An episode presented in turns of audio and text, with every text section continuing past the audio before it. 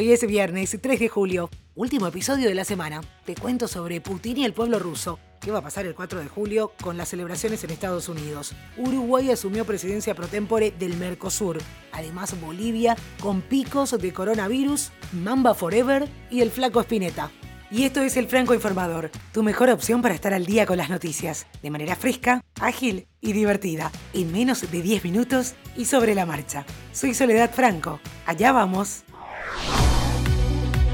el pueblo ruso abrió la puerta a que Vladimir Putin permanezca en el poder hasta el 2036. Esto tras votar abrumadoramente por un paquete de cambios constitucionales que le permitían presentarse a las elecciones generales dos veces más, si bien sus críticos dicen que el resultado es una manipulación a gran escala. El ex miembro de la KGB, que gobernó Rusia durante más de dos décadas como presidente o primer ministro, obtuvo con facilidad el derecho a presentarse a dos mandatos de seis años más una vez termine el actual, en 2024. El 4 de julio, quédense en casa, eviten reuniones, fiestas. Es el llamado que están haciendo las autoridades sanitarias estadounidenses en vista del Día de la Independencia, luego que se informe la cifra récord de 48.000 contagios de coronavirus en las últimas horas en todo el país. A toda la gente que nos escucha en Estados Unidos, feliz Día de la Independencia, pero hay que cuidarse, a quedarse en casa.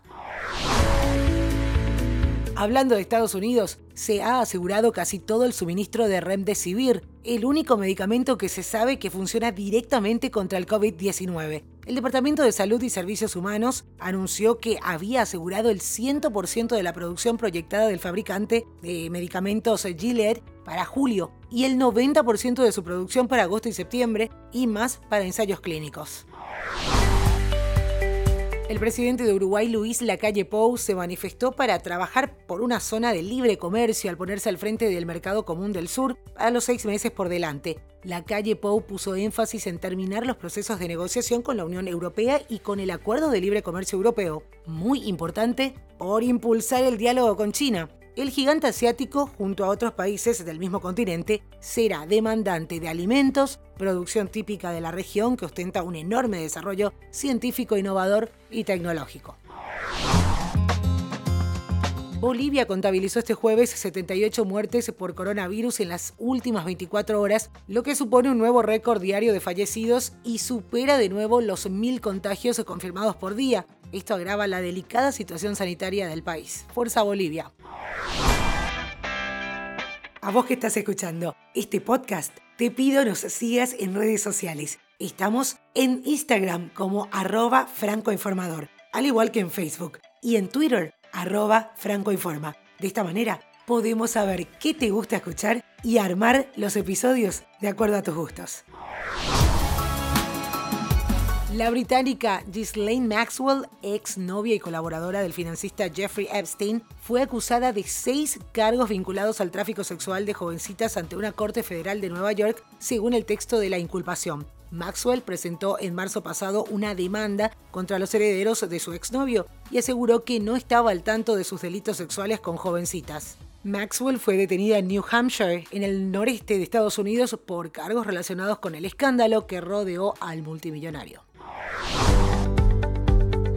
Debut y despedida. Facebook sacó en silencio al competidor de Pinterest, Hobby. Esta aplicación había sido lanzada en febrero para iOS y fue promovida como una plataforma para recopilar, organizar y compartir fotos de proyectos en lo que se está trabajando, ya sea cocinando, horneando, bricolage, manualidades, sí, básicamente Pinterest. Los usuarios le dieron a Hobby calificaciones muy bajas en el lanzamiento y por si fuera poco, también la tildaron de poco original y derivado. Ahora TechCrunch informó que los pocos usuarios de Hobby recibieron una notificación automática que les dice que la aplicación se va a cerrar el 10 de julio.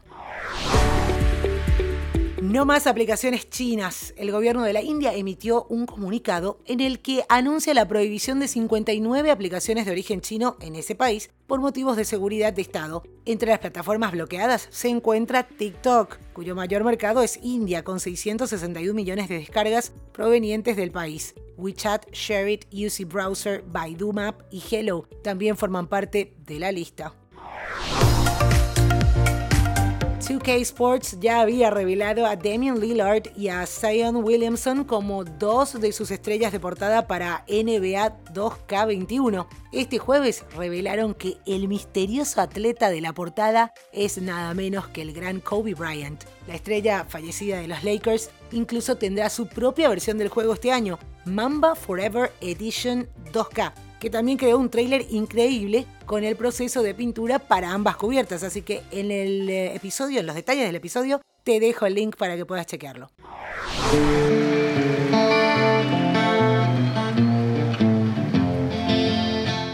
El 28 de octubre de 1973, el mítico y respetado músico argentino Luis Alberto Spinetta realizó un concierto acústico en vivo en el Teatro Astral. El encargado de recuperar el audio de aquel momento y de masterizarlo fue el argentino Eduardo Abelleira. Él estuvo presente en ese concierto y grabó todo con una grabadora Philips monoaural.